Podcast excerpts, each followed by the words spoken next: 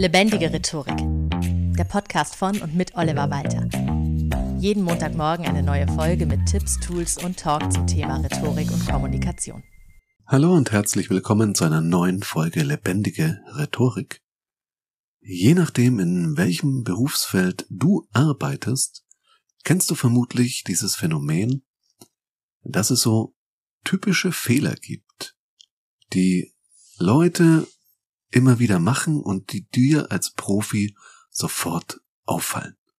Also so als Handwerker zum Beispiel, wenn du das erste Mal bei Bekannten in die Wohnung kommst und dir fällt sofort auf, dass über den Lichtschalter verputzt wurde oder was weiß ich, irgend solche Dinge. Wo du so denkst, oh, nee, bitte nicht. Ich glaube, das gibt's wirklich in jedem Beruf. Und so natürlich auch bei mir als Rhetoriktrainer.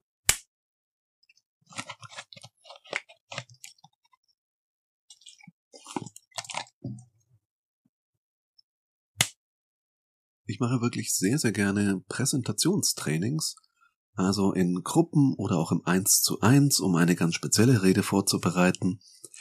Und es sind tatsächlich zu 90 Prozent, ach was, wahrscheinlich zu 95 Prozent, immer wieder dieselben Fehler, die passieren.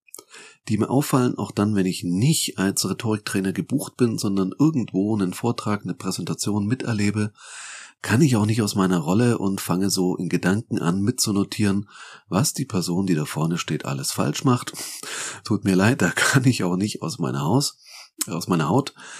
Äh, wenn du eine ausführliche Analyse möchtest, was du schon sehr gut machst und in welchen Bereichen du noch an dir arbeiten könntest, kann ich das gegen Geld auch sehr gerne erstellen. Das heißt, wir setzen uns zusammen oder ich kann mich als Schatten, wie man das nennt, mal reinsetzen, wenn du eine Präsentation hältst und mir das anschauen. Kontaktiere mich gerne, wenn das für dich interessant ist. Es lohnt sich sehr häufig, glaub mir.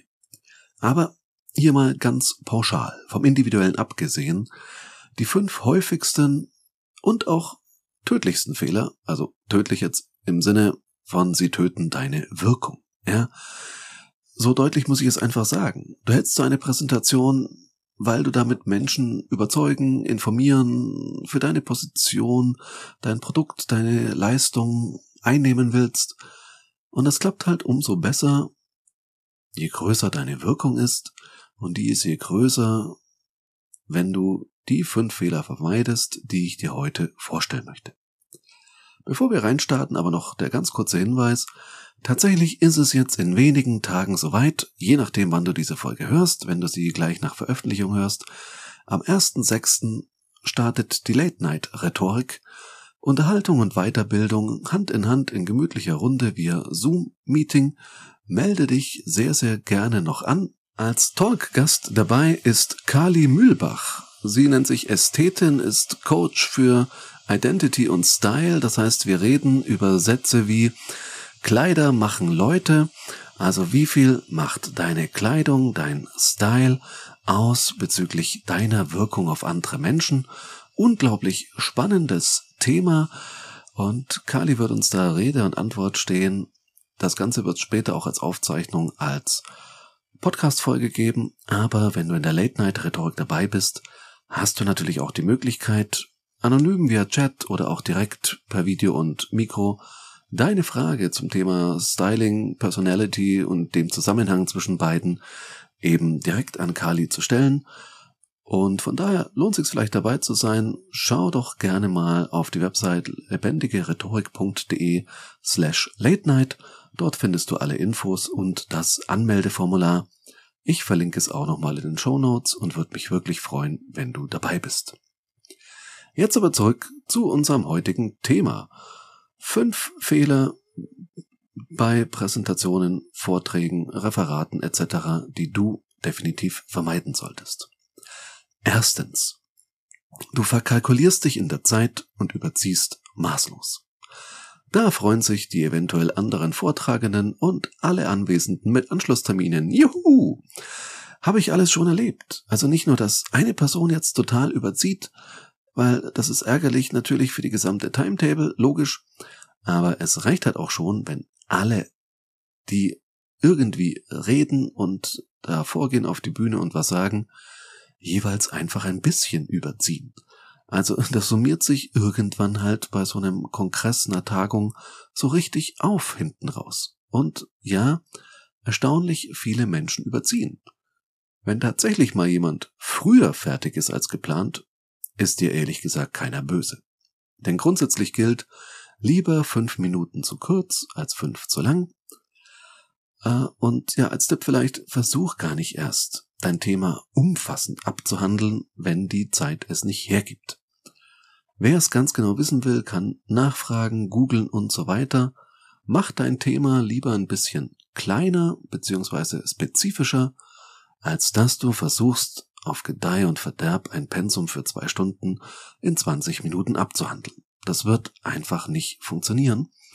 Und es hat einfach mit Respekt vor den Anwesenden zu tun, dass du nicht nur ziemlich pünktlich anfängst, sondern halt auch genauso pünktlich aufhörst und eben nicht überziehst und das Ganze dann eben auch noch so timest. Und da gehen wir jetzt so ein bisschen über auf Punkt zwei, dass du dir die Zeit auch frei hältst, dass im Anschluss an das, was du als Vortrag, als Präsentation, als Referat bringst, noch Zeit bleibt für Fragen. Denn Fragen sind für einen Vortrag ganz entscheidend, denn sie zeigen das Interesse der Zuhörenden und machen das Ganze interaktiv. Das bedeutet auch, dass du es nicht nur zeitlich einplanen solltest, sondern Punkt zwei, Du solltest auf Fragen auch gut vorbereitet sein. Oder wenn wir über die Fehler gerade reden, ist einer der größten Fehler, du hast zwar den Vortrag sehr gut vorbereitet, dein ganzes Wissen da reingepackt, aber auf Fragen bist du überhaupt nicht eingestellt und vorbereitet. Und wenn du auf Fragen, die dir gestellt werden zu deinem Vortrag oder auch darüber hinaus eben zum Thema, auch zu dem, was du vielleicht nicht behandelt hast, wenn du hier nicht gut reagieren kannst, kann alles, was du an Wirkung mit dem Vortrag selbst aufgebaut hast, sofort wieder eingerissen werden. Das bedeutet jetzt nicht, dass du Wikipedia dir per USB-Stick irgendwo in den, ins Großhirn schieben musst. Niemand kann von dir erwarten, allwissend zu sein. Also überleg dir, welche Fragen typischerweise kommen könnten und was du darauf antworten kannst. Und überleg dir auch gerne eine Antwort, die du gibst auf Fragen, die du eben nicht spontan aus dem Stegreif beantworten kannst. Auch das ist völlig legitim. Wie gesagt, niemand kann von dir erwarten, dass du wie Wikipedia alle Infos, die es überhaupt gibt auf der Welt, ausspuckst. Es ist völlig legitim, nur wie du es tust, zu sagen, das kann ich jetzt gerade nicht beantworten, das kannst du dir je nach Thema, je nach deinem Status zu diesem Thema und je nach Art der Veranstaltung eben auch schon vorher zurechtlegen. Aber, und da gehen wir schon über zu drittens, fang nicht erst im Frageteil an. Mit den Menschen, die dir dazuhören, in Klammern müssen, zu interagieren, sondern drittens, fehlende Präsenz ist der dritte Fehler. Ja, Körpersprache, Stimme und vor allem du trittst mit dem Publikum nicht in direkten Kontakt. Also du vermeidest es, dein Publikum direkt anzusprechen oder Blickkontakt aufzunehmen. Auch bei großen Gruppen gibt's wirklich Leute, die sich denken, ach, wenn da jetzt 30 Leute sitzen, ah, die kann ich ja eh nicht alle anschauen, dann lasse ich's halt komplett. Nee, ist ein Fehler. Ja, es ist immer gut, Blickkontakt aufzunehmen, den Blick über die Reihen so ein bisschen schweifen zu lassen, gern in W- oder M-Form und sich auch bestimmte Menschen herauszusuchen, vielleicht gerade die, die besonders aufmerksam, aufmerksam oder besonders freundlich reinblicken, mit denen dann auch so ein bisschen Blickkontakt zu etablieren, Fragen ins Publikum zu geben, auch während deines Vortrags oder eben auch einfach die Menschen direkt mit Sie fragen sich vielleicht oder Sie sind heute hier um oder ich möchte Ihnen heute erzählen, die Leute direkt anzusprechen. Also sowohl von dir zu sprechen in der Ich-Form als auch von den Menschen, die auch direkt anzusprechen und dich auch nicht die ganze Zeit hinter einem Rednerpult zu verstecken oder noch schlimmer hinter deinem Laptop, über den die Bildschirmpräsentation läuft, die du am besten noch mit dem Rücken zum Publikum präsentierst, damit du auch siehst, was da auf der Leinwand oder auf dem Bildschirm zu sehen ist. Denn damit sitzt du dann in dieselbe Richtung wie das Publikum, nur vor den Leuten, hast überhaupt keinen Kontakt und bist im Endeffekt nur der Typ oder die Typin, keine Ahnung, äh, also die Person, die eben die PowerPoint-Folien vorliest. Und das wäre sehr schade, Bringt uns aber auch schon zu Punkt Nummer vier, ein großer Fehler. Du bist insgesamt zu sehr auf die Bildschirmpräsentation fokussiert und stellst nicht dich in den Mittelpunkt, denn du bist die Person, der die Menschen das Thema abkaufen, nicht eine Bildschirmpräsentation. Und was dann noch schlimmer wird, die Bildschirmpräsentation ist auch noch richtig schlecht. Also sie ist entweder völlig überladen, Textwüsten, die du nur vorliest, oder du hast dich nicht gut genug mit der Präsentation vertraut gemacht, weil eventuell hast du die Präsentation erstellt bekommen. Da war der Praktikant, die Praktikantin dran oder es gibt eine Sales Presentation, die du einfach mitbekommst und du bist nicht gut darauf vorbereitet, hast du dir nicht vielleicht an dich und die konkrete Situation angepasst weil das ist so der Punkt, wenn du mit einer Bildschirmpräsentation arbeitest, dann muss die auch wirklich gut sein und dann musst du auch im Umgang mit dieser Bildschirmpräsentation gut sein. Dazu gibt es sogar eine eigene Folge über PowerPoint und Co. Äh, findest du über die Suche im Podcast auf jeden Fall, hör da gern mal rein. Aber egal wie gut deine Präsentation auch sein mag und wie gut du sie rüberbringst, dieser Hauptteil deines Vortrags ist bei weitem nicht alles, worauf es ankommt, und das ist auch Fehler Nummer 5.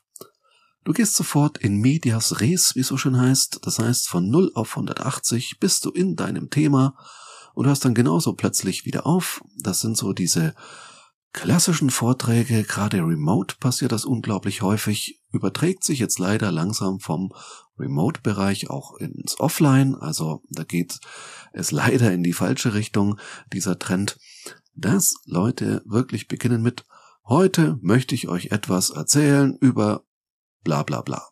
Die neue Datenschutzgrundverordnung. Punkt. Und dann zack, zack, zack, zack kommen schon die Punkte, ist man schon bei Zahlen, Daten, Fakten, die werden auch gern mal einfach runtergerasselt, alle am Stück. Wer die sich merken soll, keine Ahnung, ist anscheinend auch völlig egal.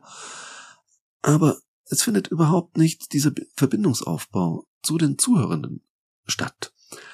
Also, dass man erstmal so ein bisschen reinkommt, erstmal das Interesse am Thema auch weckt oder die Leute eben da abholt, wo man zumindest vermutet, dass sie sich befinden bei diesem Thema, sie mit einer kleinen Anekdote, mit einem kleinen interaktiven Quiz oder was auch immer, mit einem Zitat sie irgendwie reinbringt, sich selbst ein bisschen auf menschliche Ebene vorstellt und nicht nur sagt, mein Name ist Oliver Walter und heute erzähle ich Ihnen etwas über fünf Fehler einer Präsentation. Zack, zack, zack, zack, zack, zack. Nein.